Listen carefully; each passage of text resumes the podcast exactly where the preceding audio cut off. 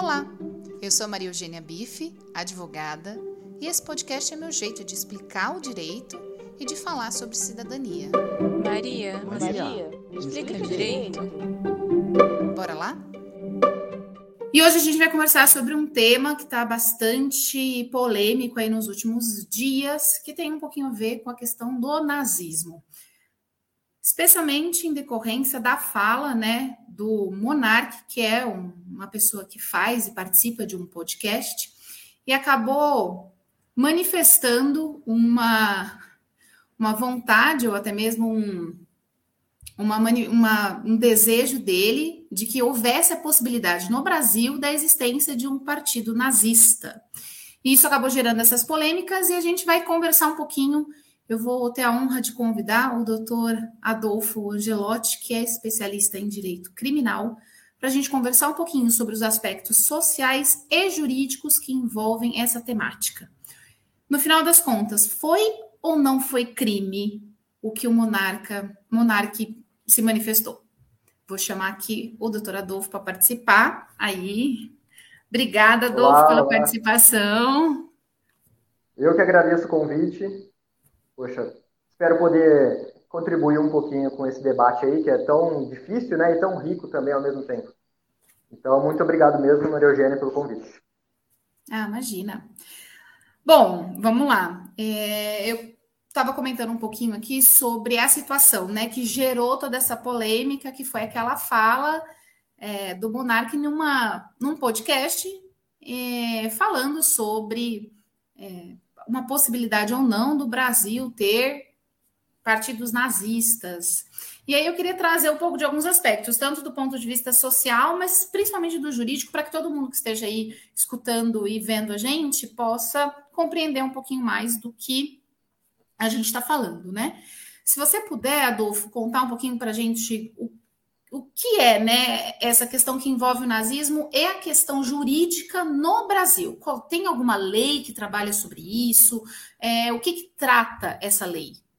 Bom, beleza, vamos lá então. Ó, primeiro de tudo, né, tem que deixar aqui a nossa consternação por estar discutindo nazismo no Brasil em pleno 2022.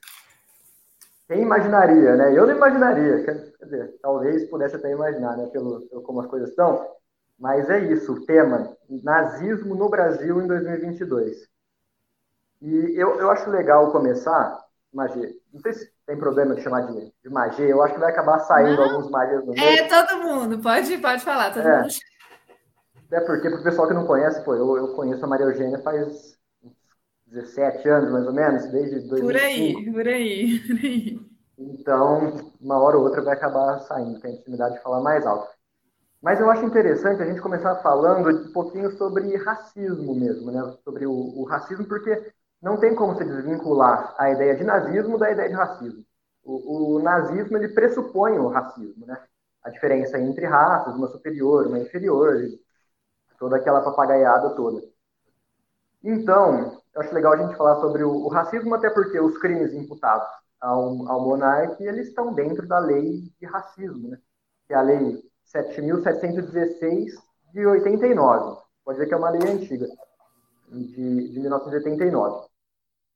Muita gente pode até pensar assim, poxa, mas racismo, né? A gente está falando de, de judeu, judeu é raça, por acaso? É uma raça diferente? E, e não é bem assim, né?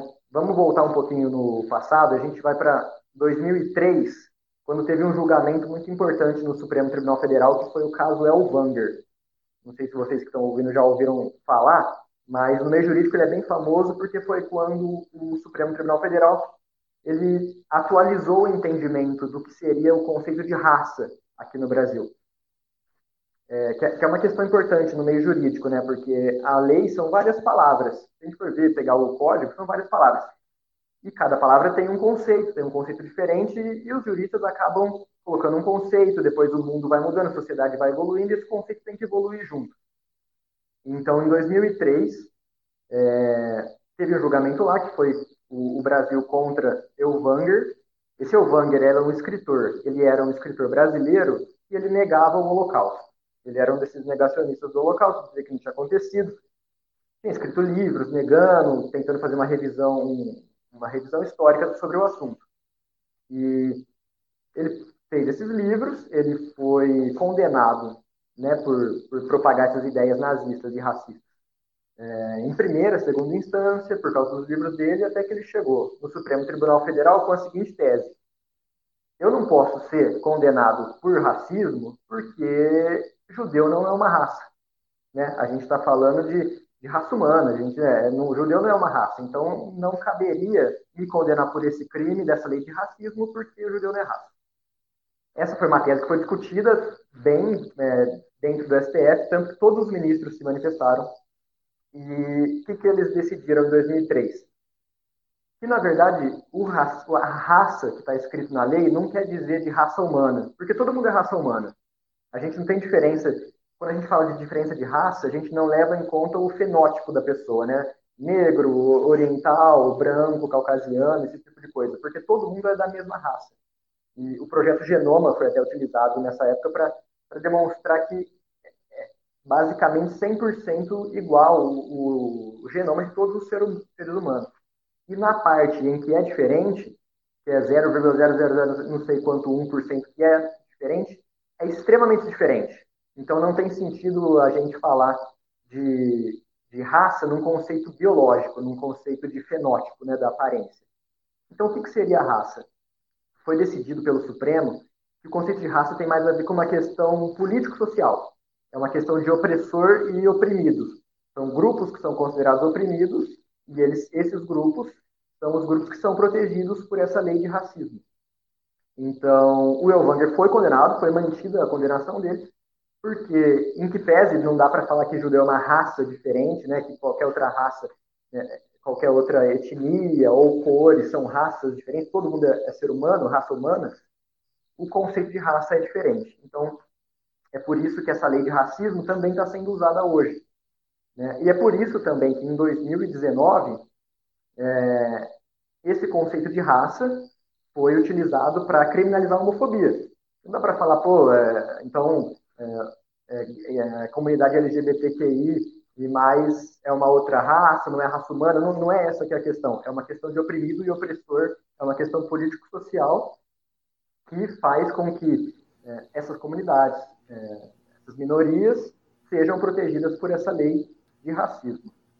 Então, na verdade, Adolfo, deixa eu ver se, se eu consigo fazer um compilado dessa primeira parte que você trouxe para a gente. Quando a gente fala sobre uma análise a partir é, de uma lei de racismo, a gente está falando de é, análises políticos, sociais e jurídicas e históricas para além das questões biológicas e feno, de fenotipos. A gente está falando de uma análise de um contexto né, cultural e social que é, fez com que alguns grupos, algumas pessoas fossem é, tivessem maior acesso a direitos, enquanto outras não, em decorrência dessa relação de oprimidos e opressores dentro da história da humanidade, né?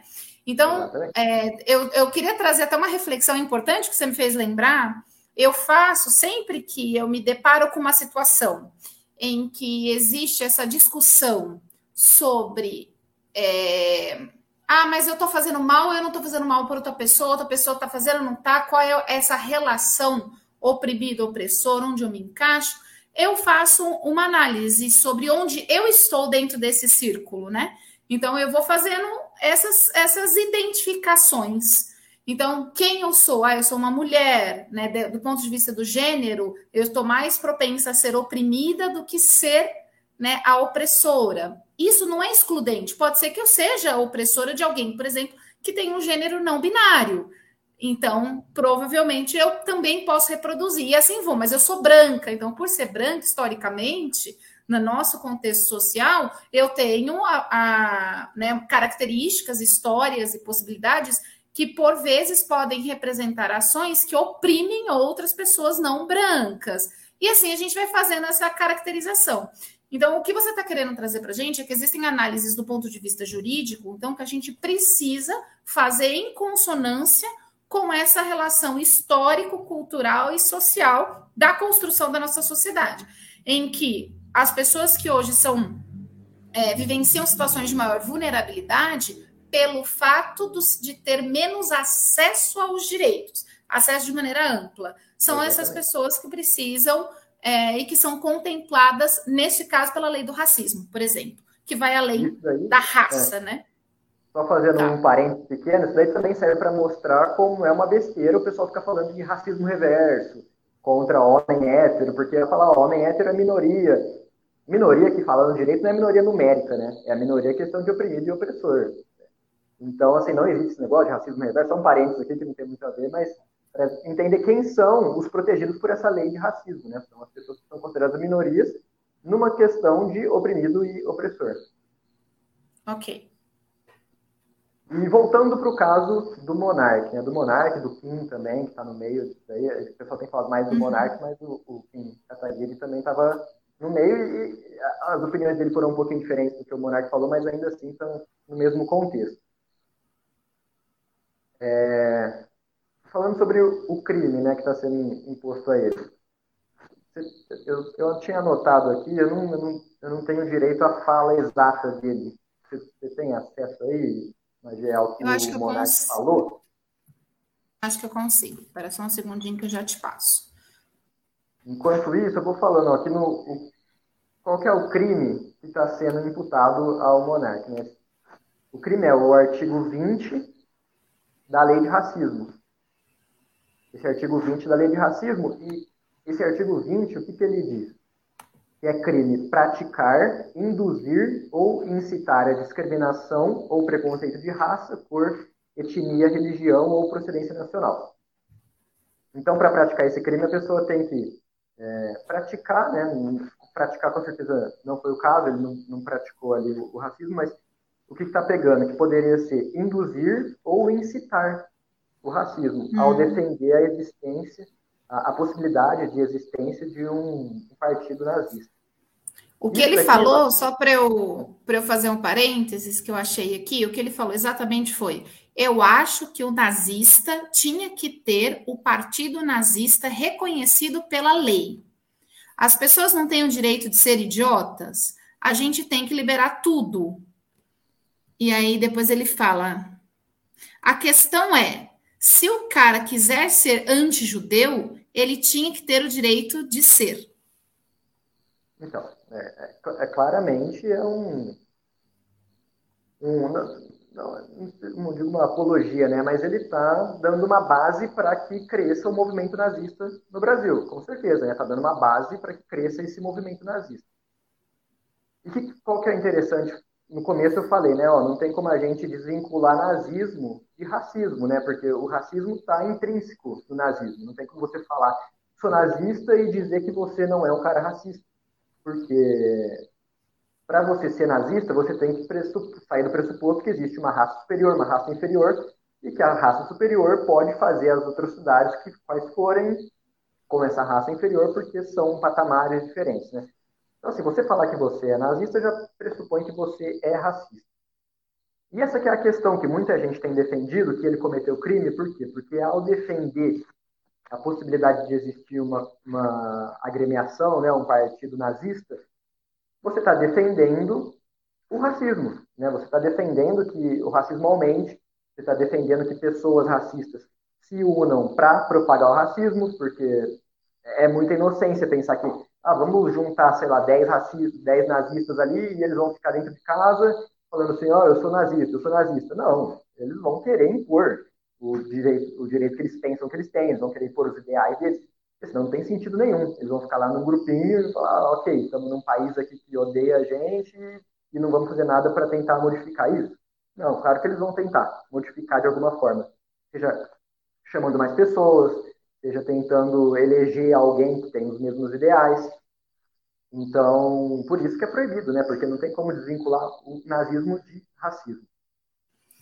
E... Eu acho só importante a gente trazer como um elemento, assim, é, a ideia da construção do que é, é o que ele trouxe, como essa, assim, defender a possibilidade de existência de um partido nazista é você defender a possibilidade de institucionalizar e legitimar um movimento que, além de ser preconceituoso, discriminatório, propaga e defende o extermínio de uma população e, ao mesmo tempo, a superioridade né, de um determinado grupo populacional em relação aos outros. Então, o que mais me chama a atenção nessa frase que ele diz, e o que mais, é, para mim, encaixaria no conceito jurídico aí, é justamente isso: é que você defender que seja legitimado e institucionalizado um discurso, um movimento e uma ação capaz de exterminar e que não é só capaz, ele defende, ele propaga, ele é, busca o extermínio de alguém em é, simplesmente pelo fato de se acreditar né, nessa superioridade, você está de alguma forma possibilitando que essa base social, política, é, cultural do Brasil seja é, é, reanalisada e inclua elementos que vai fazer com que exista muito mais é, disputa, briga, rixa e, e, ataques à dignidade humana. E é Com isso certeza. que mais me surpreende. O direito ele tem como uma das suas finalidades a defesa da dignidade humana. Então, se a gente legitima um movimento, institucionaliza um movimento que ataca a dignidade humana, a gente está, de alguma forma, possibilitando todo um desmonte de uma luta social que construiu a democracia, que construiu né, a pluralidade e, e que, de alguma forma, faz base para o Estado Democrático de Direito, que é o Estado onde a gente hoje, teoricamente, se manifesta e atua. Então, isso para mim é o que mais me surpreende. Eu acho que é essa a, a grande discussão, né? Esta fala dele. É, é a mesma coisa que eu de, defendesse alguma coisa hoje que, que ataca né, a ideia de dignidade, qualquer coisa. Eu defendo a criação de um partido, ou seja, de um movimento que vai, além de se institucionalizar, o, a, o objetivo de um partido político, também é importante dizer isso. Qual é o objetivo de um partido político? É você estar numa estrutura institucional capaz de fazer um gerenciamento das ações. Se for do ponto de vista do poder executivo, você tem inclusive o poder real de administração. Se for do ponto de vista legislativo, o poder de legislar sobre, definindo as normas né, do próprio direito e da condução da sociedade. Então, quando é. se defende um partido que tem como premissa essas iniciativas é, de preconceito, de discriminação, de extermínio, você está buscando fazer com que isso se institucionalize dentro de um Estado e acabe com toda a luta da democracia, da pluralidade e tudo mais que a gente carrega enquanto Estado, né? Então, eu acho que isso, isso é um pouco do que me assusta. Isso que você falou foi o que a, a Tabata Amaro falou em, de uma maneira bem mais simplificada, porque foi muito rápido ali a interação dele sobre isso. Mas foi exatamente isso que ela falou. E ele respondeu o quê? Ele falou assim: não, mas só que nazista é minoria aqui no Brasil, não vai acontecer nada disso porque é minoria. Então, é um argumento que não tem nem sentido, porque, ok, se começar a crescer, então, aí a gente vai proibir. O, o problema é que eles não têm potencial de conseguir um, um, prefeito, não sei o quê, assim, mas quando começar a ter, vamos supor que a gente libere, quando começar a ter, a gente vai pensar em proibir? Não, não, não tem nem sentido o próprio argumento em si dele, né? Mas a questão do monarca é, é o que ele sempre. Eu não acompanho muito o Flow, eu só acompanho as polêmicas, né? Vejo os recortes das polêmicas. E pelo que eu percebi, ele defende essa liberdade de expressão ilimitada. Então, ele defende, ah, defende o nazi, o, a criação do partido nazista, mas também defende a criação de qualquer partido, defendo que você possa falar qualquer coisa e que eu possa falar qualquer coisa e ninguém, a pessoa pode até se ofender, mas ok, é tudo liberdade de expressão. Isso é uma grande uma besteira. Isso é uma grande de uma besteira, uma inocência tamanha, né? ainda mais no Brasil. Porque a liberdade de expressão tem limites.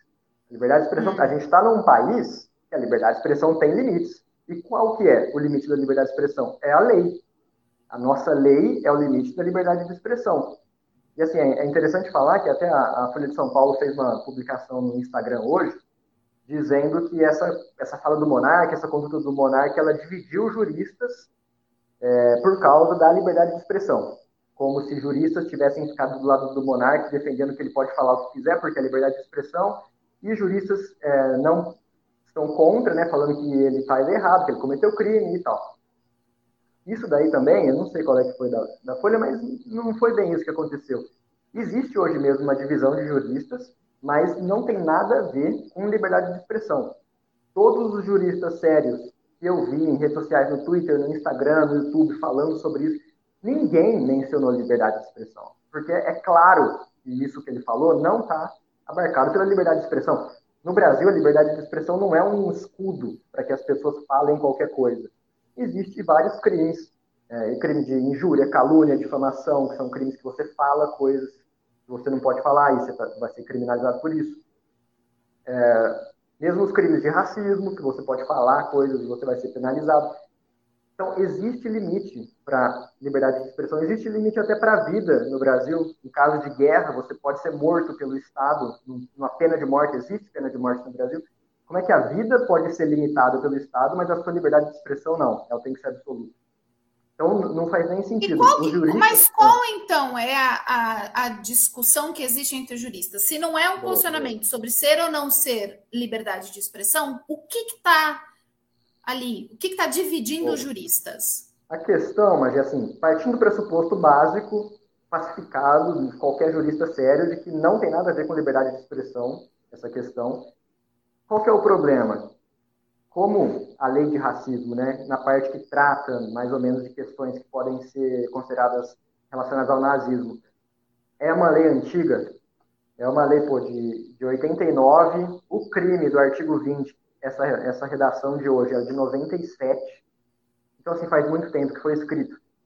E eu tenho certeza que no momento que foi escrito isso, os legisladores, né, os políticos que escreveram essa lei, eles não estavam pensando, levando em consideração que brasileiro ia estar defendendo nazismo né, no Brasil. Eu, eu, eu, imagino que eles estavam mais pensando assim, pô, vai, vão vir nazistas de verdade para cá e eles vão tentar começar a divulgar o nazismo, alguma coisa assim. Por isso que esses crimes não são bem escritos. É, a lei é muito ampla e quando fala de nazismo ela é muito específica. E, então vários casos acabam ficando de fora. Qual que é o problema na fala do monarca? A gente tem que entender direito qual foi a vontade dele ao falar aquilo, qual foi a intenção dele. Se ficar comprovado, e como é que você vai saber qual é a vontade de uma pessoa ao cometer, ao falar alguma coisa? tem que olhar os elementos à volta, né? tem que olhar o que aconteceu antes, o que aconteceu depois, tem que ouvir depois as explicações que a pessoa vai dar, colher provas, testemunhas. Você tem que tentar fazer o máximo para entender qual foi a vontade dele. Se ficar comprovado para o juiz que for julgar o caso, né, porque já tem uma investigação, provavelmente vai ter um julgamento sobre isso. Se ficar comprovado que o monarca tinha a intenção de induzir ou de incitar o racismo, né, que seria a mesma coisa que o nazismo, aí sim ele cometeu o crime. Se não ficar provado isso, que ele tinha essa intenção, vai ser muito difícil de condenar ele por causa disso. E, e além de. É, é, essa é uma das, dos, das discussões que estão rolando na questão jurídica, saber, tentar entender qual que é a vontade dele, por meio dos elementos que a gente teve acesso né, pela gravação, são poucos, ah, vai ter uma investigação que vai juntar muito mais elementos, e aí delegado, promotor, juiz, eles vão ter muito mais elementos para entender, tentar entender o que se passou ali, por que, que ele falou aquilo. E também, como a lei não é bem escrita, é, é uma lei muito ampla, né? como eu falei, é praticar, induzir ou incitar o racismo. É, é muito ampla, né? Você não tem um, um recorte do que é realmente que a lei quer proteger. Então tem uma discussão se o que ele falou se adequa a isso. Será então, que o que ele falou realmente é, é induzir? Exato. É, qual é o conceito do induzir, né? Porque induzir ou incitar. Se você Será que é, defende, vai ser isso? É, então, se você defende a criação de um partido racista nazista, você está incentivando, você está induzindo a criação Essa desse partido ou não? Esse é o ponto? Esse é um dos pontos, é um né? São os dois principais pontos, né? É a questão da vontade dele e a questão se, se o que ele fez se adequa ao que está escrito na lei. E aí eu pode parecer para quem é só pode parecer assim para quem não é da área, fala, pô, esses caras aí estão discutindo o sexo dos anjos, os caras estão viajando umas palavrinhas. Mas para a gente que atua e, e para alguém que possivelmente eh, pode acabar se vendo acusado de ter cometido um crime que não cometeu ou que não foi bem assim, os advogados e os acusados que realmente percebem a importância de um procedimento correto, a importância de leis bem escritas para garantir o próprio direito do cidadão, o próprio direito seu, que pode se ver acusado de alguma coisa é, ilegal, alguma coisa que você não fez, ou que não foi bem daquele jeito. Né? E isso é muito importante. Então, não é uma discussão vazia, não é uma discussão assim, pô, ok, tem uma palavra lá, mas o cara está fazendo apologia, mas e aí? É uma discussão importante, por quê? Porque se essa lei não for suficiente, se o que está escrito não for suficiente para coibir esse tipo de coisa, a gente tem que fazer o quê? Lutar para mudar e aperfeiçoar esse artigo. Aperfeiçoar Eu acho que esse crime. é o ponto, né? É, considerando que existem margens, porque o, o que me deixa muito indignada do ponto de vista social é que a gente está tendo que ter uma discussão como essa e juristas da mais alta classe estão tendo que fazer uma análise para saber se efetivamente esta ação se enquadra ou não se enquadra dentro de um único artigo que trabalha essa temática. E aí me surpreende muito como que nós estamos em 2022 enquanto sociedade e se isso não está contemplado dentro da interpretação deste artigo, então a gente precisa ter um outro. A gente precisa ampliar e aumentar, porque mais até, eu acho, eu entendo seu posicionamento, Adolfo, quando você fala sobre a defesa das pessoas que não cometeram os crimes que estão sendo acusadas, ou né, que existem essa Mas existe uma outra situação que é, na verdade, a, a proteção da própria sociedade. Eu acho que a legislação ela tem como fundamento, como é, base da existência, né, uma, uma busca pela pacificação social. Existe isso. Então, quando a gente não proíbe ou não existem instrumentos que coibam uma manifestação como esta que o monarca, monarca fez, a gente está falhando do ponto de vista legislativo. A gente precisa ter, por exemplo, representantes que ocupem cargos no legislativo em todas as esferas que consigam ter essa percepção e levem a pauta de discussão, minimamente se discuta, para que isso depois, dentro de um estudo, né, de um, de um levantamento técnico, consiga gerar uma legislação que faça, às vezes, justamente dessa condução social pacífica, que é a é. função da legislação, né? Então, é, eu acho que isso é super importante que você trouxe porque se a Não, gente está nesse opinião, né? ponto né? de ter que fazer a interpretação e que está gerando dúvidas essa interpretação nos mais importantes juristas, então a legislação não está bem escrita realmente e a gente precisa melhorar essa qualidade da legislação brasileira. É exatamente isso que eu ia falar. Na minha opinião, assim, a partir do momento que gerou essa divisão entre juristas, entre bons juristas dos dois lados, é, é porque esse artigo já não, não serve para combater é, essa, esse crescimento de condutas nazistas ou defesas do nazismo, né? Nem que for de, sei lá, de brincadeira ou de verdade, assim, né? Eu acho que existe uma situação na nossa sociedade que eu particularmente defendo o seguinte, que não necessariamente está tendo um aumento das manifestações racistas, preconceituosas, discriminatórias, mas como nós hoje temos mecanismos que possibilitem a publicização delas, a gente acaba tendo maior acesso a esse conhecimento, é, a, a, essa conduta, né? Então a gente tem conhecimento sobre o fato que está acontecendo. Então, é, o que eu vejo é que a gente precisa conseguir ter um, dentro do nosso arcabouço jurídico legislações que sejam capazes de repelir, de proibir manifestações que tenham cunhos preconceituosos, discriminatórios, é, racistas, né, de maneira geral aí. Porque senão a gente está fadado ao fracasso enquanto sociedade. E o próprio contrato social da nossa sociedade pacífico também está colocado em risco.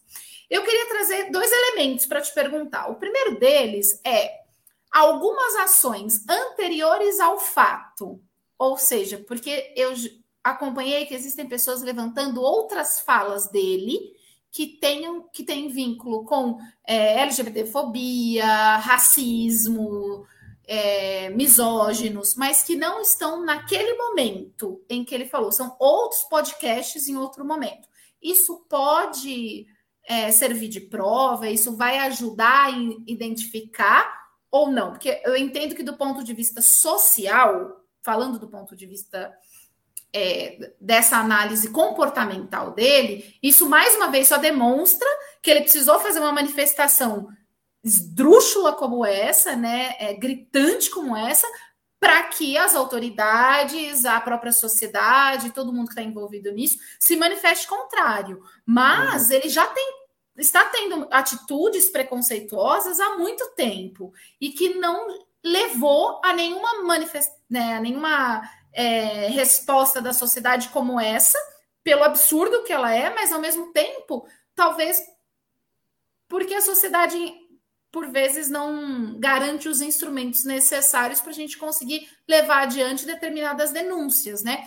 Mas isso é do ponto de vista social, porque coloca ele dentro de um espectro de pessoas que reproduzem o tempo todo determinadas manifestações racistas, machistas, né, LGBTfóbicas, preconceituosas e discriminatórias. Mas e do ponto de vista jurídico? Esses comportamentos anteriores dele podem influenciar em alguma questão que tenha a ver com esta, em particular, do nazismo? Então, como eu falei, né, é, o Estado, pelo, por meio do delegado, promotor, depois do juiz, eles vão tentar buscar entender o que, que passou pela cabeça do monarca na hora que ele falou aquilo. Como que eles vão fazer isso daí? Vai ser também por meio de, de uma análise né, da vida pregressa dele.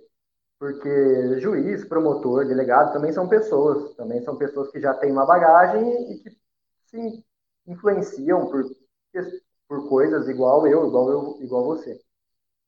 E com certeza isso daí vai ser colocado no processo de alguma forma pra, pela acusação, né, para mostrar, ó, não foi a primeira vez, não adianta ele falar que é, ele não queria, ele não tinha intenção, que ele não é, não sei o quê, porque nesse caso teve uma questão parecida, nesse caso teve uma questão parecida e tal, isso aí serve para tentar mostrar para o juiz a conduta dele, né, perante a sociedade. Tanto que a própria conduta social dos acusados é um dos elementos que o juiz vai é, sopesar na hora de dar sentença para saber se ele vai colocar a pena no mínimo ou se ele vai aumentar um pouco a pena, né? Se vai partir de um pouco para cima. E a pena né, tem o um mínimo e o um máximo. E, e, são vários elementos no meio disso daí que servem para fazer a pena sair do mínimo e ir aumentando. Então a conduta social da pessoa é levada em consideração, sim. É mais difícil aceitar, um pouco mais difícil aceitar, é, esses fatos anteriores serem usados como prova, como prova, né, de alguma coisa assim.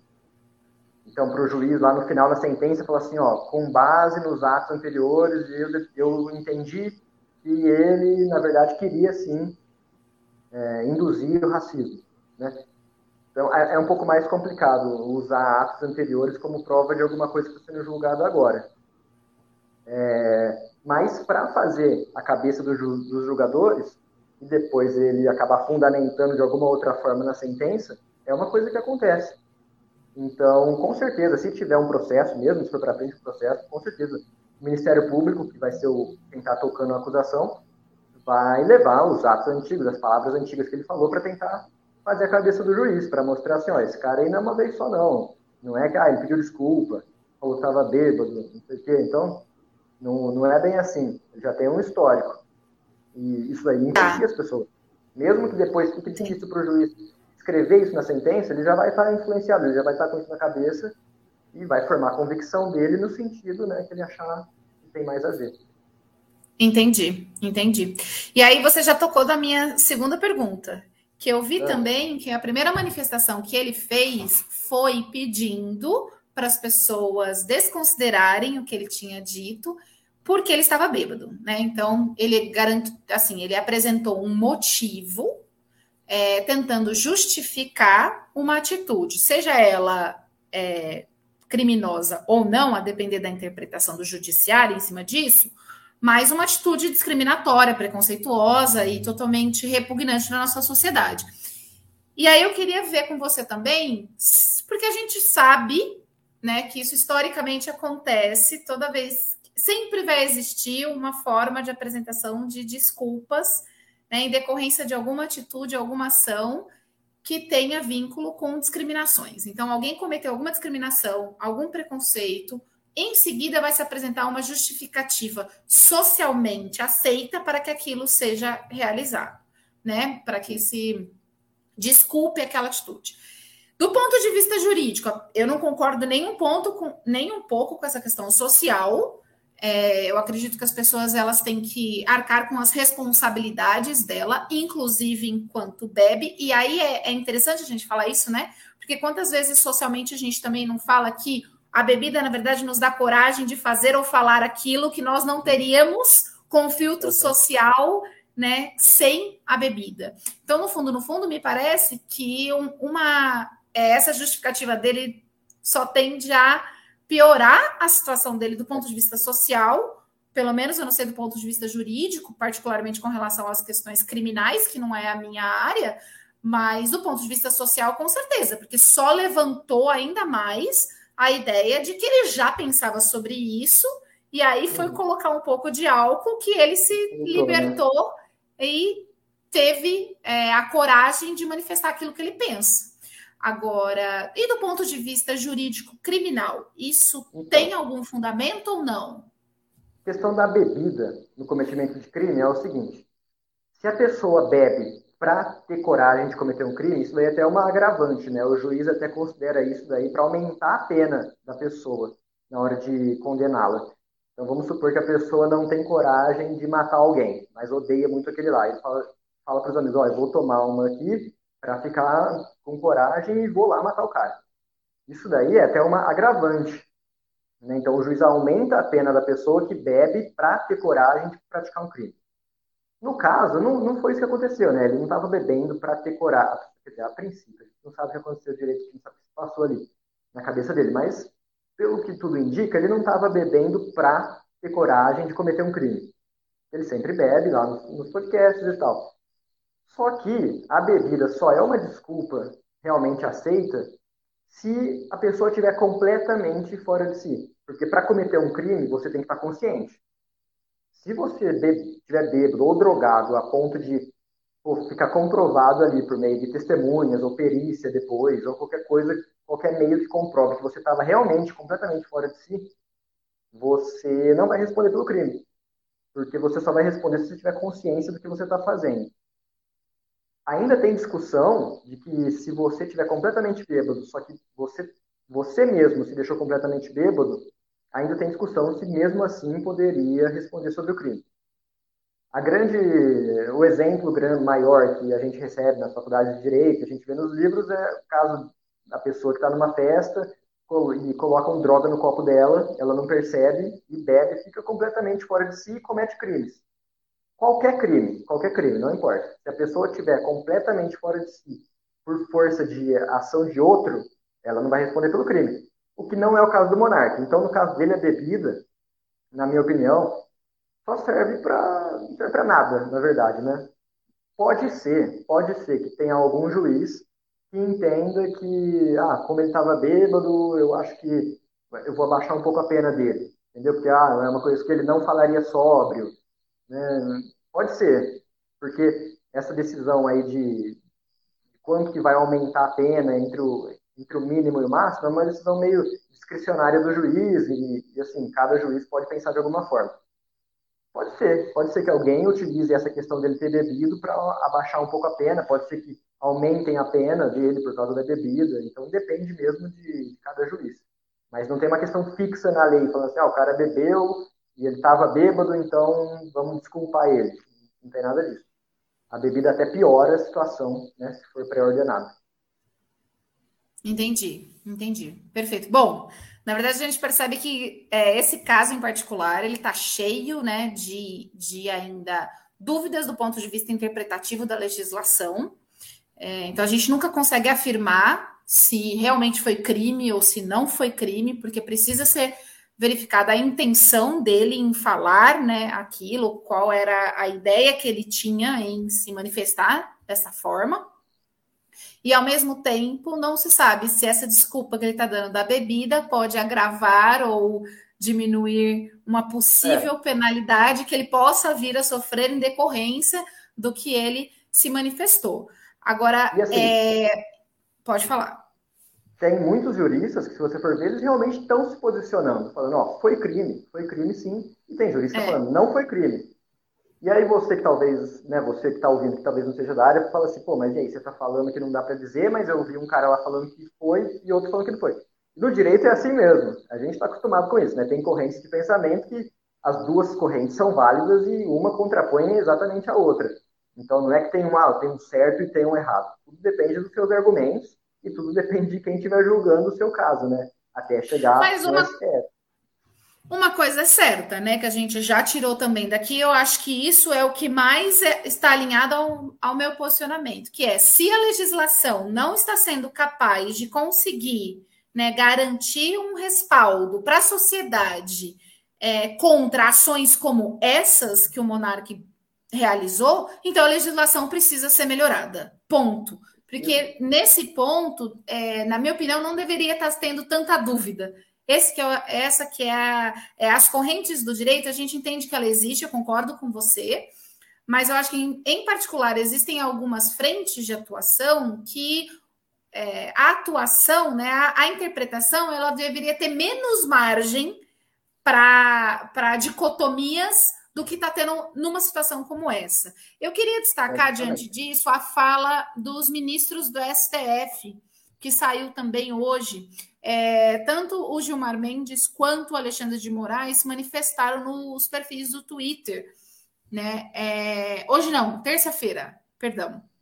E aí, bom, uma fala da, do Gilmar Mendes foi: é, qualquer apologia ao nazismo é criminosa execrável e obscena. O discurso do ódio contraria os valores fundamentais da democracia constitucional brasileira. Minha solidariedade à comunidade judaica. Eu, Alexandre de Moraes, falou, é, escreveu, né? A Constituição consagra o binômio liberdade e responsabilidade. O direito fundamental à liberdade de expressão não autoriza a abominável e criminosa apologia ao nazismo.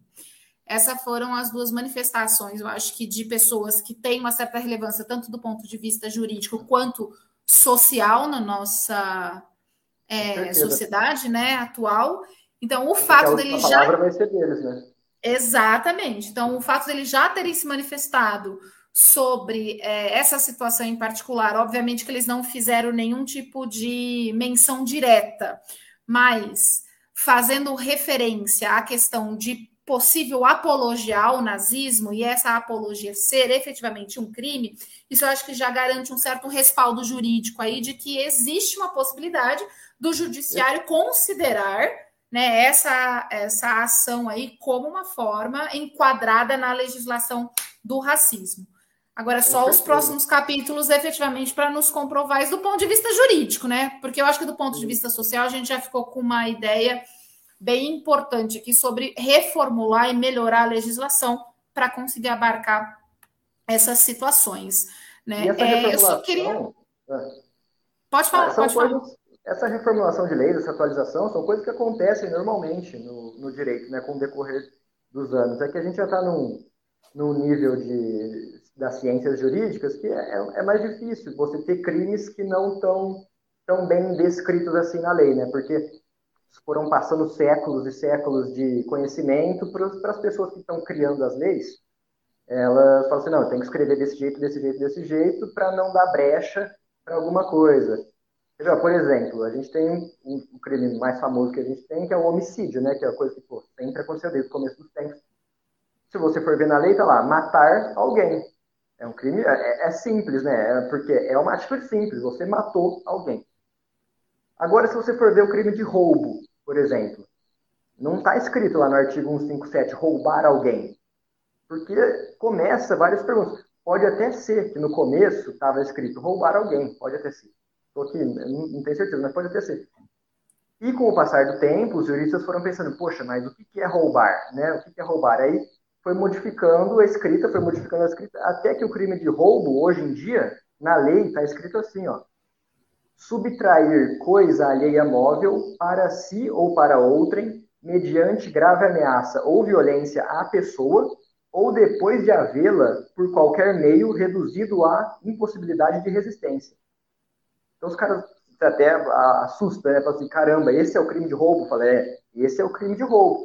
Por quê? Porque foram anos e anos e anos de estudo, de bate-cabeça, né? Que depois, e aquele caso ali, aquele caso não está tão bem enquadrado nessa questão do roubo, né? Então vamos ter que modificar a lei para poder enquadrar esses novos casos sem sombra de dúvida, sem dar margem para o que está acontecendo hoje. São várias correntes, uma falando que é crime, outra falando que não é.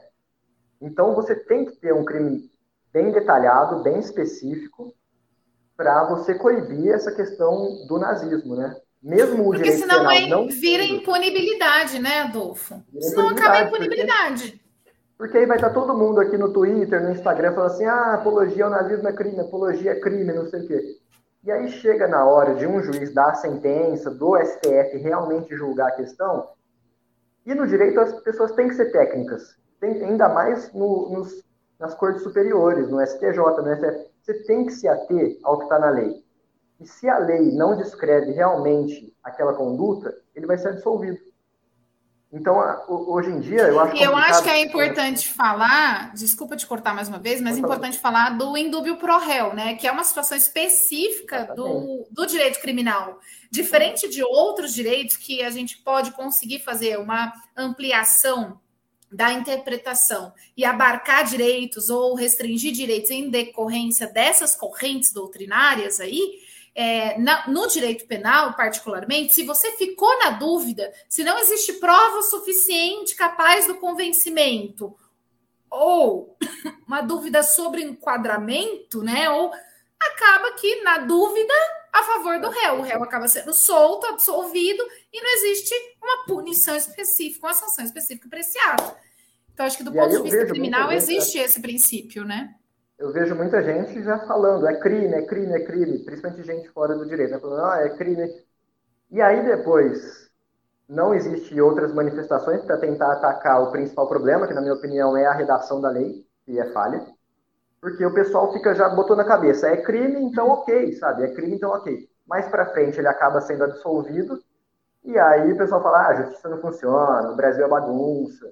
Mas é porque, na verdade, talvez não fosse crime, né, aquela atitude, talvez pelo que está escrito na lei, a lei é falha. A lei ela não estava abrangendo direito aquele caso. Então, eu acho interessante, sim, modificar essa lei para torná-la mais clara. Não estou dizendo que essa lei hoje não abrange o que o monarca fez. Pode ser que sim. Pode ser, dependendo do conjunto probatório que for feito, na, se, se ficar comprovado mesmo que ele queria criar um induzimento, uma incitação ao racismo, tá ok, está aqui dentro mas é difícil. Cria conflito, cria correntes divergentes.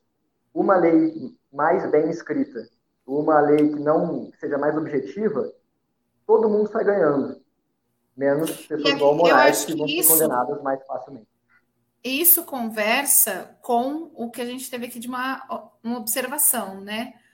É, a questão do voto consciente, né? Por isso que é tão importante um voto consciente, porque eu queria trazer, na verdade, quando a gente faz essas discussões do ponto de vista jurídico, a gente está se baseando é, numa legislação. Obviamente que eu acho que a, é, a lei ela tem vários aspectos, né? Ela tem o seu aspecto social, então ela precisa ser enquadrada dentro de um determinado contexto de uma determinada cultura, de um determinado tempo histórico em que ela foi elaborada e tudo mais. E essas interpretações elas acabam é, e devem acabar sendo conduzidas junto com o desenvolvimento da sociedade. Então, existem legislações mais antigas que precisam ser reformuladas, mas existem legislações também antigas que, pela própria interpretação dada via judiciário, por exemplo, a gente conseguiu conduzir né, a, os dizeres da legislação para se enquadrar numa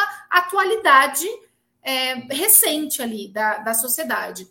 Mas, certo ou, ou não essas interpretações, a legislação ela surge através né, de, dessas representações dentro do poder legislativo. E, no final das contas, quem escolhe quem vai estar tá ali é, elaborando e propondo as leis é a, a própria sociedade. Então, no fundo, falhas também do ponto de vista legislativo têm muito a ver com a nossa é, escolha né, pelos representantes do legislativo. Então, ter pessoas que vão levantar essas polêmicas, que vão levantar esses debates, que vão fazer reanálises, que vão tentar costurar melhor esses dizeres né, da legislação e que vão conseguir levantar as hipóteses e melhorar os enquadramentos legais, é fundamental para que a gente tenha uma legislação capaz de conseguir coibir essas atitudes discriminatórias, né? O que, que você acha sobre isso? Exatamente. Por mais que não é o direito penal que vai realmente coibir isso tudo, né? Que essa questão uhum. de acabar com racismo, nazismo no, no Brasil, é mais o papel de políticas públicas, de educação, né, de parte do governo, para tentar melhorar a sociedade por meio de políticas públicas, por meio de investimentos em campanhas, né, para demonstrar que, pô, você está louco, você está pensando que você é nazista no Brasil, você está louco, cara, você está pensando. Se você for, você falar, chegar na Alemanha e falar, eu sou nazista também, os caras vão te matar na hora. Então, assim, e a pessoa está aqui defendendo nazismo no Brasil.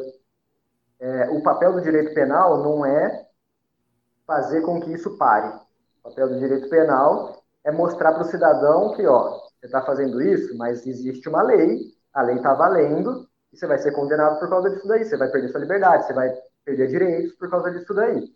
Como é que você faz para parar que crimes ocorram? É o papel da sociedade, do Estado, né? Não é o papel do direito penal. Muitas vezes a gente tenta ficar criminalizando tudo, criminalizando tudo, na esperança de que as coisas melhorem. Isso daí é uma utopia, isso aí não acontece. Mas a gente também não pode querer acabar com o direito penal, né? Dizer assim, não, tem que descriminalizar tudo porque ficar criminalizando não funciona. Tem situações que precisam da representação, da, da repressão estatal. Tem situações que precisam, né, de ter um pulso firme ali para falar, ó, você está errado e você vai pagar por isso. Até porque o Estado, né, a partir do momento que a gente está numa sociedade que é um Estado, não existe mais vingança privada. Então, o Estado pegou para si a, a posição do vingador né, das vítimas, né, a pessoa que vai vingar a vítima também. O papel da pena também, em menor escala, é uma vingança, né, para aplacar ali o anseio da vítima que não pode se vingar. Então é assim, o direito penal não vai resolver tudo, mas ele é necessário e ele precisa ser melhorado nas áreas onde ele é defasado. Não, e, e, e, na verdade essa sua fala conversa justamente com isso, né? Então, assim, as próprias políticas públicas, os incentivos e financiamentos em educação, em cultura, né, em conhecimento amplo e geral sobre aspectos da própria democracia, sobre o exercício da cidadania, são situações que dependem das pessoas que estão nos representando no Estado. Mais uma vez, a questão do voto. Então, seja através de alterações do ponto de vista legislativo, mas seja através do ponto de vista da aplicação, construção, avaliação de políticas públicas, né, de iniciativas, do ponto de vista de acomodar a sociedade de uma forma pacífica, como a gente estava voltando a falar, é, são funções daqueles que nos representam dentro do Estado, seja do ponto de vista do judiciário, e aí a gente fala de concursos públicos, e aí em alguns casos, né, STF uhum. também tem, mas tem a indicação, e é, do ponto de vista da própria eleição e da escolha da sociedade eu queria fazer duas observações para a gente encerrar. A primeira é que na Folha de São Paulo hoje também saiu, e depois eu acompanhei em outras frentes aí, é, que um apresentador da Jovem Pan foi demitido. Né? Ele fez uma manifestação falando sobre é, justamente esse caso. É, e defendendo a ideia que você já trouxe para a gente sobre liberdade de expressão, e ao final das contas, no final, ele fez uma saudação nazista para dar tchau, e em decorrência dessa, dessa manifestação dele, ele foi demitido. É... E aí, a, a, mais uma vez, a desculpa né, utilizada por ele é que, na verdade, é, foi mal interpretada uma manifestação dele. Mas o contexto todo, é, o contexto, ele deu só um tchau, mas um tchau que ele nunca tinha dado antes, falando uhum. sobre um, um assunto em que essa manifestação dele se enquadra exatamente dentro das manifestações nazistas. Então, assim, acho que, é, mas mais uma vez se tentou utilizar desses argumentos. Eu acho importante a gente falar sobre isso, sobre a responsabilidade daqueles que ocupam esses espaços. Então, é, pessoas que têm esse. que são, de alguma forma, né, influenciadores, que conseguem conduzir determinadas demandas, seja na mídia tradicional, sejam nas mídias é, nas mídias sociais, existem responsabilidades sim com relação ao que você faz. É diferente, não deixa de ser tão absurdo ou até pode ser o ponto ser criminoso quando você faz dentro dos espaços particulares, mas você fazer isso de uma maneira pública é de alguma forma você influenciar, né? Você incentivar que aquela sua manifestação é, chegue a outras pessoas e isso se propague. E ao mesmo tempo a responsabilidade da emissora, né? Ou dos meios e canais de comunicação que permitem com que essa manifestação se mantenha ativa. E, paralelamente, a minha outra observação já seria sobre o impacto é, no próprio programa, por exemplo, do Monark, que perdeu patrocinadores, né? Em decorrência disso. Então, também sobre essa consciência. Mais uma vez, eu trago o quanto demorou para isso acontecer, porque ele já tinha outras manifestações que, na minha opinião, já seriam base suficiente para ser tirado de patrocínio, ele ter é, um alguma repressão né, é, social em cima de algumas manifestações que ele teve, mas, particularmente com relação a essa última, a gente percebe que o apelo social e levar isso à mídia e tomar essa proporção fez com que ele também perdesse alguns patrocinadores, né? Então, quanto que isso impacta é, e é, é importante, é importante do é. ponto de vista da construção social, a gente saber disso, né? É, há outros meios né, de você punir uma pessoa que não seja só o direito criminal. E às vezes o direito criminal nem é uma punição tão grande assim quando a gente pensa, né? Esse crime que estão imputando ao monarca, é interessante que você estava falando, né? Você está falando que a atitude é mais grave pelo fato dele estar tá falando em mídias sociais e falando para muita gente. E até a lei prevê isso daí. O, o, crime, a base desse crime, né, de praticar, induzir ou incitar o racismo, é, tem uma pena de um a três anos. Só que se você fizer isso em meios de comunicação ou por meio de qualquer publicação na internet ou em jornal, qualquer coisa assim que tem um grande alcance, a pena passa para dois a cinco anos. Então, para você ver né, que, existe mesmo essa questão de diferença entre a gravidade das condutas, que nem você estava falando. No caso dele, se ele for condenado, ele vai ser condenado por esse crime com a, a pena de dois a cinco anos. Ele não vai ser preso, porque não é um crime que tem violência ou grave ameaça à pessoa.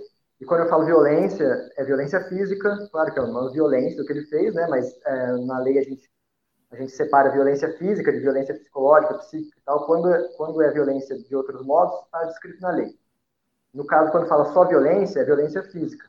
Então, como é um crime que não tem violência nem grave ameaça, é, dificilmente, difícil, praticamente 100% de certeza, ele não vai preso ele só vai perder alguns direitos, né? vai, não vai ser mais primário, vai ter que fazer alguns, alguns anos aí de serviço comunitário ou pagar alguma coisa, alguma pena de dinheiro. Então, assim, ele não vai ter tanto problema quanto ele teve com toda essa repercussão. Então, às vezes, a, a repercussão da sociedade ela é mais forte e mais é, mais válida, né, assim, para coibir certas ações do que o próprio direito penal. Entendi. Em relação ao, ao apresentador também, ao cara lá, eu não sei quem que é que fez a saudação, no caso dele, na minha opinião, já está mais claro que ele cometeu esse crime, né? Pode ser também, vamos, vai depender de todo o contexto ali, vai depender de quem for julgar, mas você fazer um, um símbolo que claramente remete ao nazismo em rede, em rede, assim, né, rede pública e tal, você, poxa, você está incentivando outras pessoas a fazerem o mesmo. Né? Nem que seja por brincadeira, assim, você, mas você está incentivando outras pessoas a saírem do armário ali do nazismo e, poxa, fala, pô, esse cara fez, eu vou fazer também. Às vezes alguma criança vê algum tiozão bobo, vai lá e faz pro, pro filhinho, para a criancinha ali, a criança começa a reproduzir na escola, e, e, tudo isso por quê? Porque teve a sementinha desse cara aí na TV. Então eu acho que talvez o dele seja uma questão um pouco mais clara do que o do Monark, né? Vamos Entendi. ver como é, que, como é que você se vai ter também uma investigação criminal contra ele, porque contra o Monark e contra o Kim Kataguiri já está já tá rolando. Vamos ver se vai ter Sim. também contra esse, esse rapaz aí. É assim, acho que para encerrar, Adolfo, é, e a gente caminhando para nossas falas finais, eu queria só trazer o quanto que. Eu, eu sempre falo isso, né? Assim, o quanto me surpreende que, é, sim, a gente precisa levantar esses, esses debates, isso é extremamente importante, mas o quanto, na verdade, a gente está atrasada enquanto sociedade, do ponto de vista mesmo é, educacional e cultural, como a gente estava falando, que a gente está tendo que discutir sobre esse assunto em 2022 é, ainda discutindo sobre isso ser ou não ser liberdade de expressão, por exemplo. É, e, e, isso, na verdade, me traz um, um ponto que eu sempre abordo, que é a legitimidade do discurso do ódio. Uma coisa é a gente levantar hipóteses sobre ah, isso seria legítimo ou não seria legítimo. Outra coisa é a gente levantar a a defesa da institucionalização de um partido nazista. É a gente fazer um, sabe, é, é, é publicitar falas nazistas, preconceituosas, é, manifestações públicas de símbolos nazistas dentro de um espaço. Hoje em dia, é, me, me, me, assusta ainda muito, porque existe uma diferença entre você trazer para o debate é, pontos e você é, exaltar e manifestar a legitimidade de um movimento, como a gente estava falando, que é um movimento preconceituoso, discriminatório, genocida, né? E que defende aí extermínios. E, e, e para mim, isso tem um vínculo direto com os últimos anos que a gente tem vivenciado no Brasil, que possibilitam e legitimam esse discurso do ódio, né? A gente tem aí é, pessoas que ocupam espaços públicos e políticos no nosso país com liberdades é, de, de manifestação sobre assuntos e aspectos do ponto de vista, inclusive, histórico, que não são punidas pelas suas ações discriminatórias, preconceituosas, é, e exaltam símbolos, pessoas, momentos históricos, que nós deveríamos estar fazendo reflexões profundas sobre isso e reformulando o nosso conceito de sociedade. Então, uhum. é, eu queria trazer um pouco disso, assim, para a gente finalizar, porque para mim existe isso. Nós estamos vivendo um momento de onda da manifestação pública e legítima de um discurso de ódio, onde as pessoas que estão falando isso sabem que o que eles estão falando faz parte de um preconceito, de uma discriminação e que não está certo, inclusive do ponto de vista jurídico e social, se manifestar. Só que se sentem no direito de poder fazer, né, de poder publicizar essas manifestações em justamente pelo fato de não se ter né, uma punibilidade ou a gente não ter um, um, ações em políticas públicas que possam, de alguma forma, é, coibir isso para futuras gerações. Então, a gente está vivendo, acho que esse desmonte é, do, do Estado que dificulta, a, do ponto de vista educacional e cultural, a formação de pessoas com essa consciência crítica e, ao mesmo tempo, uma impunibilidade estatal daqueles que nos representam em determinados cargos políticos e sociais e falam coisas tão ruins contra e tão hum. criminosas quanto e não são punibilizados em decorrência disso. Então, uhum. acho que uhum. todo esse cenário acaba possibilitando né, que a gente viva e perceba e escute cada vez mais essas manifestações. Mas, ao mesmo tempo, me chama a atenção e eu fico, é, até certo ponto, bem contemplada quando a gente percebe que justamente essa esse boom social e essa né, manifestação pública de muitos grupos contrário a isso fez com que, por exemplo, se perdesse patrocínios ou se dificultasse e aplicasse sanções sociais em cima dessa manifestação, mas que não está sendo estatal, né? Não está sendo institucionalizadas essas manifestações. E eu acho, acho é interessante é para finalizar também eu vi uma pergunta aqui no bate-papo da Esther, minha namorada que está acompanhando, até queria mandar um beijo na boca dela. É, que ela está falando, ela falou assim, né? Poxa, e agora? Será que vale mais, mais ou menos isso? Será que vale mais a pena a gente falar sobre essas questões e dar palco para esses malucos aí? Ou será que vale mais a pena a gente se calar e deixar passar e fingir que não aconteceu nada para para meio que morrer a ideia. Quando eu li isso daí, me lembrou bastante de uma, um comentário do Chico César, cantor, que ele fez no Instagram dele. Ele tinha postado uma música, né, que ele tinha feito, um cunho político ideológico, como sempre. E um seguidor dele comentou assim: Poxa, eu gosto tanto de você, sou fã de todas as músicas, né? Te acompanho há anos, não sei o quê, mas tem de se afastar dessas músicas político-ideológicas, né? Porque isso aí não é, não é para você, é, você é muito maior do que todos esses políticos, né? Tentou assim, fazendo elogio na cabeça dele. E a resposta do Chico Zeller foi um negócio sensacional, que eu até peguei aqui para ler. Eu acho que responde mais ou menos isso que a Esther comentou, né? Ele respondeu assim para esse seguidor: Por favor, Todas as minhas canções são de cunho político-ideológico. Não me peça um absurdo desse. Não me peça para silenciar. Não me peça para morrer calado. Não é por eles. É por mim. Meu espírito pede isso. E está no comando. Respeite ou saia. Não veja, não escute. Não tente controlar o vento. Não pense que a fúria da luta contra as opressões, as opressões pode ser controlada. Eu sou parte dessa fúria. Não sou seu entretenimento. Sou o fio da espada da história feito música no pescoço dos fascistas. E dos neutros. Não conte comigo para miná-lo. Não vim botar você para dormir. Estou aqui para acordar os dormentes. Então, assim, eu acho que é mais ou menos isso. Eu acho que a gente tem que falar assim.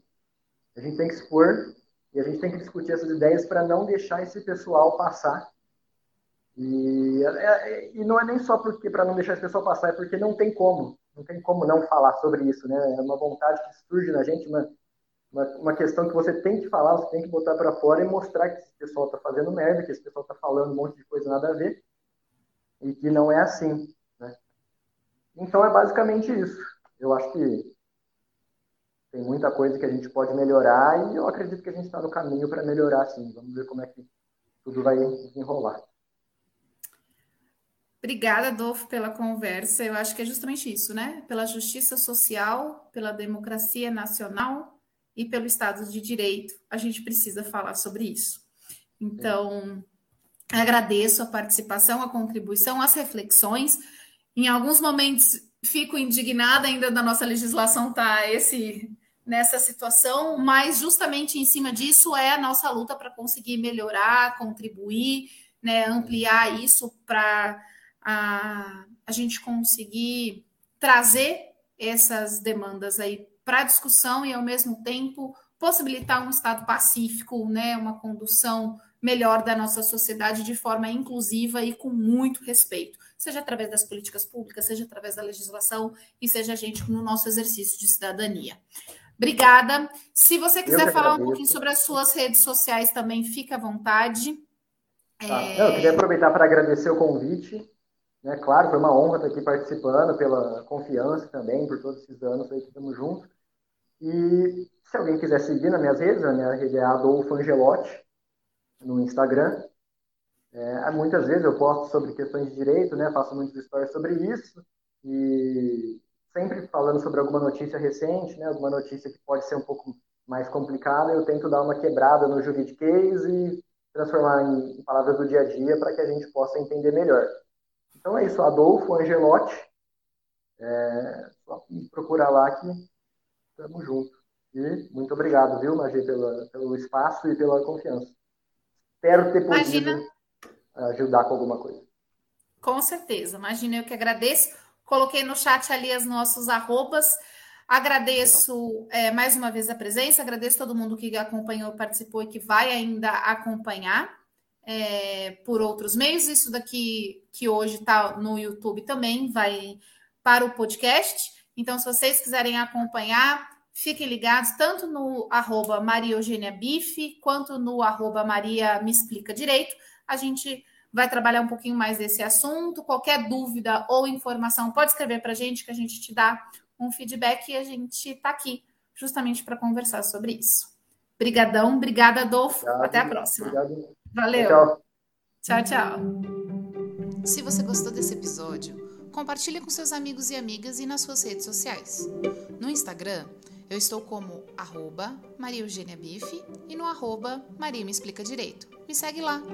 A edição é de Daniela Antunes e a trilha da Blue Dot Sessions. Até a próxima!